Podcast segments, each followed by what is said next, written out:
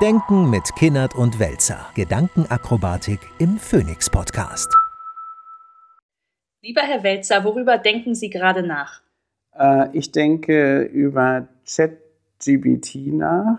Und zwar deswegen, weil mir gestern ein Pressebüro eine Mail geschrieben hat, wo die zu einem Text von mir, von das war nicht ChatGBT, das war ein anderes Programm, aber was äh, ähnlich funktioniert und den ähnlichen Zweck hat, einen Kommentar zu diesem Text hat schreiben lassen. Und das Spektakuläre war, dass dieser Kommentar war eine Zusammenfassung, die war eigentlich eher langweilig, aber als unerwartete Information tauchte in diesem Text auf, dass ich der berühmte Autor des Buches Sterben für Energie sei. Und kein Mensch weiß, wie die künstliche Intelligenz darauf gekommen ist, eine solche Konstruktion zu machen. Also es gibt ja dieses Buch nicht. Der Titel ist ja zum Brüllen komisch. Wahrscheinlich sollte ich so eins jetzt mal schreiben. Und das wird dann so reingedingst. Und das gibt natürlich eine Menge Fragen. Also was, was ich beim Lesen von Texten bisher gesehen habe, es ist halt eine vollständige Verflachung von allem. Das ist ja keine künstliche Intelligenz, sondern sozusagen eine künstliche Verflachung, weil die natürlich als Maschinenlerngeschichte sozusagen sich die Information nach Wahrscheinlichkeit zusammensucht. Und das widerspricht ja gewissermaßen der natürlichen Intelligenz. Das ist mal der erste Punkt. Aber der zweite Punkt, der mich daran echt beschäftigt, ist, dass das jetzt nach unendlich vielen sogenannten Innovationen in der digitalen Transformation wieder eine ist, wo alle das als Sachverhalt hinnehmen. Also es gibt dann ja jetzt schon Stellungnahmen aus dem Universitätssektor. Wie bewertet man dann künftig Hausarbeiten? Es gibt Artikel darüber, wie sich der Schulunterricht dadurch verändert. Und ich denke, what the fuck?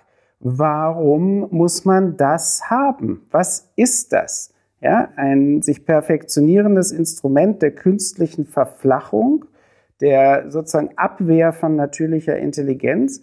Das kommt in die Welt und sofort nicken alle und sagen, ja, also das ist, das wird uns aber revolutionieren und verändern. Daran kommen wir jetzt nicht vorbei. Ich will nur sagen, sterben für die Digitalisierung.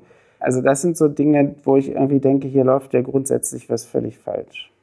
Also da würde ich eine andere Position einnehmen oder ich weiß gar nicht, ob sie so viel anders ist, sondern ich denke schon gar nicht, dass ich mir das so erwünscht habe als Phänomen oder dass genau diese Innovationen auftreten, sondern dass ich mir einfach ziemlich sicher bin, dass sie kommen und wir mit einem Gestaltungsanspruch dann eben schon schauen müssen, wozu könnte das führen und was könnte dadurch irgendwie, welche Regeln könnten dadurch gebrochen werden.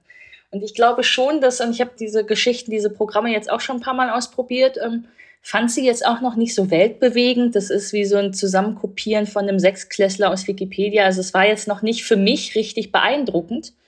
Aber es ist, glaube ich, und deswegen reden alle so viel jetzt gerade darüber, weil es das erste wirklich anschauliche, konkrete Beispiel für künstliche Intelligenz ist, was bei vielen, die vielleicht auch gar nicht so politisch themennah arbeiten, immer nur so ein abstraktes Schreckgespenst ist. Und zu wissen, dass je mehr Daten wir füttern, die ein einzelnes Individuum ja vielleicht gar nicht äh, so gebildet ist, auch sein mag, gar nicht richtig überblicken kann, dass dann ganz andere Querverweise irgendwie weltweit durch unterschiedliche Sprachen und so weiter rauskommen, vielleicht dann viele Missverständnisse, dann gibt es neue Daten und der Roboter lernt dann auch kulturelle Übersetzungen und so weiter. Also ich kann mir schon vorstellen, dass daraus ähm, extrem große Sachen entstehen können. Für mich ist der Vorteil dieser Sache schon, dass ich glaube, man kann wahnsinnig viel prekäre, langweilige, ausbeutende Arbeit ersetzen. Was mich beschäftigt, ist die Frage, ähm, warum wir dann alle Angst vor dieser neuen Arbeitslosigkeit haben, weil eigentlich ist es ja schön, wenn eine Maschine all das abnehmen kann, was sie wirklich besser machen kann als ein Mensch, wenn es jetzt wirklich um irgendwie, weiß ich nicht, Diktatkorrekturen geht oder solche Dinge. Das muss für mich jetzt kein Lehrer machen. Und da habe ich schon das Gefühl, eigentlich ist es ein Fortschritt für Menschheit, weil wir dann frei sind für genau die Arten von Arbeit, die der Mensch besser machen kann. Beziehungsweise wenn ein Roboter besser oder ein Programm besser vorhersehen kann, wie äh, Diagnosetools in der Medizin funktionieren oder wie man im Strafrecht besser irgendwie Wahrscheinlichkeiten errechnet, habe ich ja gar kein Problem damit, wenn dieses Programm einen Arzt oder einen Richter ersetzt. Nur ich habe nicht die Überzeugung, dass dieses Programm es besser machen kann als ein Mensch. Und ich habe das Gefühl, eigentlich macht es uns frei dafür, dass wir ganz neue Arten von Arbeit und Ehrenamt und irgendwie Betätigung finden können.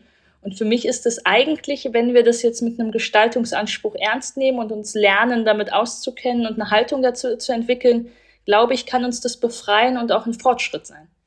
Ja, empirisch nicht. Also weil diese Perspektive begleitet ja die Digitalisierung schon seit es sie gibt, dass eben viele Arbeitstätigkeiten dadurch überflüssig werden und das die übernimmt und die Menschen haben dann mehr Freizeit und so weiter. Und das ist ja bislang in keinem einzigen Fall passiert, sondern es ist ja eher das scheinbar Paradoxale passiert, dass der Stress angewachsen ist, die Arbeitstakte enger geworden sind, die Überwachung des Arbeitens größer geworden ist, die äußeren Zwänge größer geworden sind und so weiter und so weiter. Und solange bis das Gegenteil mal bewiesen ist, dass das dazu führen würde, dass wir nur noch 15 Stunden die Woche arbeiten müssen und die Leute dann trotzdem auch noch was Sinnvolles machen, solange glaube ich diese Argumentation überhaupt keine Sekunde. Ich kann aber die Antwort sozusagen auf meinen kritischen Einwand ja gleich auch noch mitgeben, weil das verweist ja auf das Problem, dass wir über diese technologischen Modernisierungen überhaupt nicht gesellschaftspolitisch sprechen. Das heißt, wir stellen ja überhaupt nicht die Frage, wofür wollen wir diese Scheiße haben? was dient uns in der Gesellschaft? Wenn man Ihren Punkt nehmen würde, müsste man die Frage stellen, wieso arbeiten wir so viel? Und was würde uns ermöglichen, eine Arbeitszeitverkürzung so zu machen, dass gleichzeitig der Lebensqualität, dem sozialen Engagement und der Nachhaltigkeit gedient ist? Das ist ja, wenn Leute weniger arbeiten, wird ja die Gesellschaft nachhaltiger. Ist ja logisch. Brauchen wir hier nicht auszuführen. Das heißt, ich hätte bestimmte gesellschaftliche Ziele, die ich formulieren kann. Und dann würde ich sagen, hu, das ist ja toll, da gibt es ja künstliche Intelligenz. Wenn ich die jetzt tatsächlich mal intelligent und nicht doof einsetze, dann könnte ich die sozusagen in einer dienenden Funktion einsetzen. Und das Beispiel ChatGPT, wie viele andere auch, zeigt ja immer, dass es genau umgekehrt geht. Das Zeugs kommt in die Welt aus natürlich merkantilen Interessen, aus gar keinen anderen keinerlei Segnung damit verbunden, außer Kohle.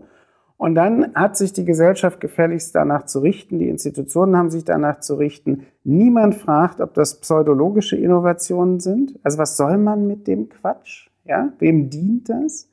Und wir haben über das ganze Thema keine gesellschaftspolitische Diskussion. Und das führt immer dazu, jetzt komme ich zum Anfang zurück, dass genau das Gegenteil von dem passiert, was man behauptet, das passieren würde stimme ich Ihnen zu. Was ich in den letzten Wochen erlebt habe, ist tatsächlich, ähm, dass es so dystopische Diskussionen darüber gibt, was könnte das denn jetzt auch Böses mit uns anstellen, wenn das Programm auf einmal rassistisch ist oder irgendwie, weiß ich nicht, frauenfeindlich und so weiter.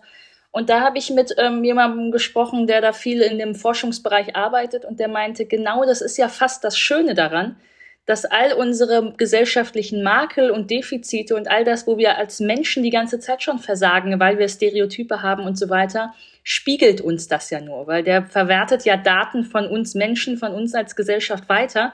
Und das Ding an sich hat ja keinen Willen, sondern der reproduziert ja das, was wir als Gesellschaft sind. Und wenn er das auf die Spitze treibt und uns dadurch noch eindeutiger wird, wo wir rassistisch sind und wo wir frauenfeindlich sind und wo wir vielleicht manche Leute durchs Raster durchfallen lassen, dann könnte das auch einfach ein Spiegel sein, der jetzt unabhängig von der gesellschaftlichen Debatte über die Innovation an sich eigentlich ein schöner Spiegel sein könnte, dass wir uns mal selbst mit unserem Anspruch an Gesellschaft auseinandersetzen. Könnte so ein, weiß ich nicht, kann ein Kollateraleffekt positiver Art sein. Ich finde es eigentlich ein Aspekt, der gar nicht so sonderlich interessant ist. Zumal ich ja sagen würde, in der historischen Betrachtung schaffen wir es auch ohne das, bestimmte Formen der Gegenmenschlichkeit sukzessive herunterzumildern. Das zeigt die Geschichte der Zivilisierung, dass das geht. Also das, das überzeugt mich alles nicht. Und was mich wirklich madig macht, ist diese Autonomie der Technik, beziehungsweise der Autonomie von Technik verbunden mit Märkten. Und es gibt ja so viele Phänomene, wo man so denkt, das, das kann doch nicht angehen, das, das gibt es doch nicht, dass es eine freiwillige Zustimmung dazu gibt, dass man Autos verkaufen darf, die einen vollständig überwachen.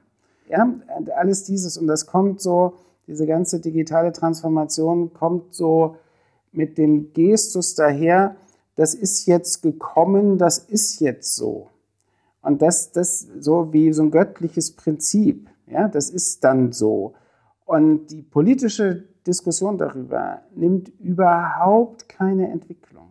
Sie nimmt überhaupt keine Entwicklung. Es gibt so ein paar Sachen auf EU-Ebene und so weiter, die drehen sich aber in der Regel immer um Sicherheit und dass unsere Welt, und zwar nicht nur die Außenwelt, sondern sich die Innenwelt, und das ist ja bei ChatGBT das Interessante, die Innenwelten verändern massiv, ist überhaupt kein Thema. Und das finde ich irgendwie seltsam. Und es ist dann häufig tatsächlich auch so, dass dann gesagt, ja, aber das hat ja so viele Vorteile. Aber ich kann nicht in jedem Fall die Vorteile sehen. Und wenn, dann würde ich eben auf den Punkt zurückkommen, dann muss man sagen, wofür will ich es haben? Zur Tumorerkennung ist es super. Ja? Für Gesichtserkennung finde ich es gar nicht super. Die Frage ist ja auch, ob quasi diese äh, digitalen Phänomene losgelöst quasi dann mit Marktinteressen entstehen oder ob sie basieren auf dessen, was wir als Gesellschaft ja für wirtschaftlich attraktiv halten und was nicht. Und da habe ich zum Beispiel das Gefühl, dass es ähm, viele Dinge gibt, die so an unseren eigenen Werten mit Gesellschaft verbunden sind. Also wenn wir als Gesellschaft sagen, Individualisierung finden wir super, dann brauchen wir uns ja nicht wundern, dass es einen wirtschaftlichen Konsumertrend von Personalisierung gibt. Und da kann man sich gut vorstellen, dass diese Datenverarbeitung, da gibt es ja inzwischen Zahnbürsten, die nur für genau dein Gebiss hergestellt sind. Und Kopfhörer habe ich äh, jetzt gesehen bei Freunden, die machen so eine, die haben die erfunden, die vermessen dein Ohr, da musst du so eine Hörreise machen und dann irgendwie kriegst du die Konzerte genau für deine Akustik und so. Wo man am Ende sagt, ist ja ganz cool, aber eine Wirtschaft, die Produkte macht, die es immer nur einmal genau für dich gibt, da geht, da bleibt ja, und da komme ich wieder aus dieser Einsamkeitsperspektive, da bleibt ja so ein gesellschaftliches Miteinander so ein bisschen auf der Strecke. Also ich will auch nicht unbedingt zu dieser Lagerfeuermentalität zurück, dass es nur Tatort und Wetten das gibt und schön, da können wir alle drüber reden, sondern finde ich auch gut, dass ich auf Netflix meine eigene Staffel und meine eigene Serie gucken kann. Aber das ist ja schon etwas, das man mit hinterfragen muss, ob das Gesellschaft am Ende des Tages zusammenbringt und das ist ja dann auch die Basis für Solidarität und Demokratie und all das, was dahinter irgendwie hinterhängt. Oder ob, wenn wir total blind in so eine Individualisierung als Freiheitsbewegung laufen, sich das dann übersetzt in eine Wirtschaft von Konkurrenz statt Kooperation, sich das dann übersetzt in Personalisierung, dass das ja dann schon auch wirklich was mit gesellschaftlichen Rahmenbedingungen macht. Also für einen völlig losgelösten, unregulierten Kapitalismus ist das individualisierte Massenwesen das Geilste, was es überhaupt geben kann. Also das von allen anderen getrennte Einzelwesen, was dem suggeriert wird, es sei alles für es da. Ja? Also ich habe es jetzt auch gerade gelesen, es ist so ähnlich wie das, was Sie mit dem Kopfhörer gesagt haben, dass irgendwie neueste Mercedes-Digitalausstattung also schon irgendwie die Körpertemperatur und den Herzschlag und den Gesundheitszustand misst und dann die Musik aus dem Radio oder von den Listen so auswählt, dass es der gemessenen Stimmung entspricht und Otto Krawutke kann dann irgendwie mit dem richtigen Sound und dem richtigen Ambient Light irgendwie losfahren, ja. Und wenn die Algorithmen beschließen, dass Otto Krawutke suizidal ist, dann steuert das Auto vielleicht automatisch gegen Baum oder so, ja. Also da ist ja die Vereinzelung kombiniert mit vollständiger Entmündigung, total, und zwar freiwilliger Entmündigung. Und was Besseres kann es für einen pseudofreiheitlichen Staat, der eigentlich totalitär ist, weil er nur noch dem Paradigma der Verkäuflichkeit folgt und nichts anderes mehr hat, was Besseres kann es dafür gar nicht geben. Und da sind wir aber genau an dem Punkt, wo ich immer die Frage stellen würde, warum? Ich würde auch die Frage mal an die FDP stellen, was eigentlich die Freiheitspartei so geil daran findet, dass Autos so sein sollen, dass sie totale Überwachungszellen sind für Menschen mit der nächsten Utopie des autonom fahrenden Autos, wo also auch noch der Bewegungsraum genau festgelegt wird. Und die Typen da von der FDP, die sitzen im Verkehrsministerium und sonst wo und sagen kein einziges Wort dazu. Die finden das super anscheinend. Und das ist ja ein Widerspruch zu dieser von der, sagen wir mal, Daseinslegitimation ohnehin fragwürdigen Partei. Aber wenn die noch nicht mal da irgendwie einen Schuss hören, was soll das Ganze? Aber sehen Sie jetzt unabhängig davon, dass wir in der Politik nicht groß die Gegenstimmen haben, Menschen gegenstimmen? Weil es gibt ja schon auch jetzt gerade, ich, ich kenne so ein paar Leute aus, aus den 30ern, die sagen, wir wollen hier unser Landhaus und wollen damit nichts zu tun haben. Ich habe ja ein Auto aus den 70er Jahren, wo ich das natürlich mühsam finde, das Fenster runter zu kurbeln und da selber zu kratzen und so weiter. Aber das finde ich auch irgendwie schön. Ich kenne jetzt viele Leute, die irgendwie das erste Mal nochmal richtig zurück zum Kochen kommen, die jetzt diese tolle 1000 Euro Küchenmaschine nicht haben wollen, sondern die das schön finden, da irgendwie zum Farmers Market zu fahren und da irgendwie mit einer Sinn, mit Sinn und Sinnlichkeit zu kochen und so. Also ich finde, es gibt so tatsächlich auch gerade in einer jüngeren Generation so eine kleine, die sich als unpolitisch versteht, kulturelle Bewegung irgendwie des Aussteigers, der jetzt nicht per se links- und antikapitalistisch ist, sondern der macht dann vielleicht sogar totale Digitaljobs, damit er sich das da vom Land aus erlauben kann. Aber das ist das, was mich so ein bisschen beschäftigt, dass ich schon das Gefühl habe, es gibt gar nicht aus so einem politischen Interesse heraus, sondern aus einem eigenen Bedürfnis heraus, auch zur Natur, zum Handwerk und so, Gibt es so Leute, die da mit so einem Lustempfinden sich da nicht so pampern lassen wollen in diesem Mercedes, sondern sagen, ich brauche Lust und Geschwindigkeit und das gehört irgendwie zu mir als Menschsein dazu? Und dass sich die aber nicht irgendwie übersetzen lassen in eine politische Debatte, das finde ich so komisch. Aber das ist einfach zu erklären. Das begleitet ja die Moderne seit der Industrialisierung dass es durch die, wie soll man sagen, Zunahme von Maschinellem, um es mal so platt zu sagen, und diese nimmt ja heute enorm zu, gleichzeitig immer der Wunsch nach Romantik, Naturerlebnis, dem Echten und so weiter und so weiter stärker wird. So, diese Dialektik ist eigentlich immer schon da und sie ist eigentlich eher der Dämpfer für das Politische, weil es ja dann immer noch den, sind wir auch bei dem Thema der Individualisierung, weil es den individuellen Rückzug halt für diejenigen ermöglicht, die sich diesen individuellen Rückzug leisten können. Also äh, politischer wäre, wenn es sozusagen diese Rückzüge nicht gäbe und Leute merken, aber das macht mein Leben gar nicht besser, sondern es macht es viel enger. Ich werde völlig abhängig von diesen Geschichten, von den ewigen Updates oder von Fernüberwachung und von, ich meine, das ist doch alles unglaublich, dass Unternehmen eingreifen können in reales Leben von außen. Ja, Im Zusammenhang von Ukraine-Krieg hat man das abgefeiert, dass John Deere, der Landmaschinenhersteller, dann die Trecker stoppen kann. Das mag man ja in dem Fall gut finden, aber man muss sich das mal von der Dimension her verdeutlichen. Ja? Man fährt irgendwie mit dem Auto rum und der Hersteller beschließt, dass man jetzt bitte nicht mehr weiterfährt. Ja, und das mal für alles weitere gedacht, jenseits von Mobilität. Da sind ja Dimensionen drin, die, die sind ja irre. Die sind ja total irre. Und je irrer das wird, desto weniger gibt es einen Diskurs darüber. Sondern es gibt immer nur diesen Quietschi, diesen Mickey-Maus-Diskurs, oh, wir müssen ganz vorne in der digitalen Technologie sein. Ja, und lustigerweise wird man seit 20 Jahren nicht führend in der digitalen Technologie, sondern irgendwie die Mercedes und alle, die kaufen jetzt den ganzen Plunder von Google und machen sich da total abhängig. Ja, das ist ja alles außer kurzfristigen Interessen an Profitabilität überhaupt nicht mehr erklärt. Da steht ja gar keine Idee dahinter. Und das Leben des äh, digitalen Aussteigers ist ja dann kein äh, rebellischer Akt, sondern eigentlich ein Zeichen von Privileg, weil genau die Person es sich erlauben kann, eben nicht mit einer Dringlichkeit in der politischen Debatte was zu fordern, sondern egal was eigentlich passiert, sich immer ein schönes eigenes Leben machen kann. Das heißt, eigentlich ist es auch äh, gefährlich, weil es einfach eine Ungleichheit mitproduziert. Ja, und dazu passt, dass Jeff Bezos, einer der Helden der digitalen Transformation, jetzt gerade sein 500 Millionen Dollar teures Segelschiff übernommen hat von der Werft und damit erstmal schön die Meere abklappern kann. Es gibt es bestimmt auch nur ein einziges Mal nur für ihn. Das gibt es nur für ihn.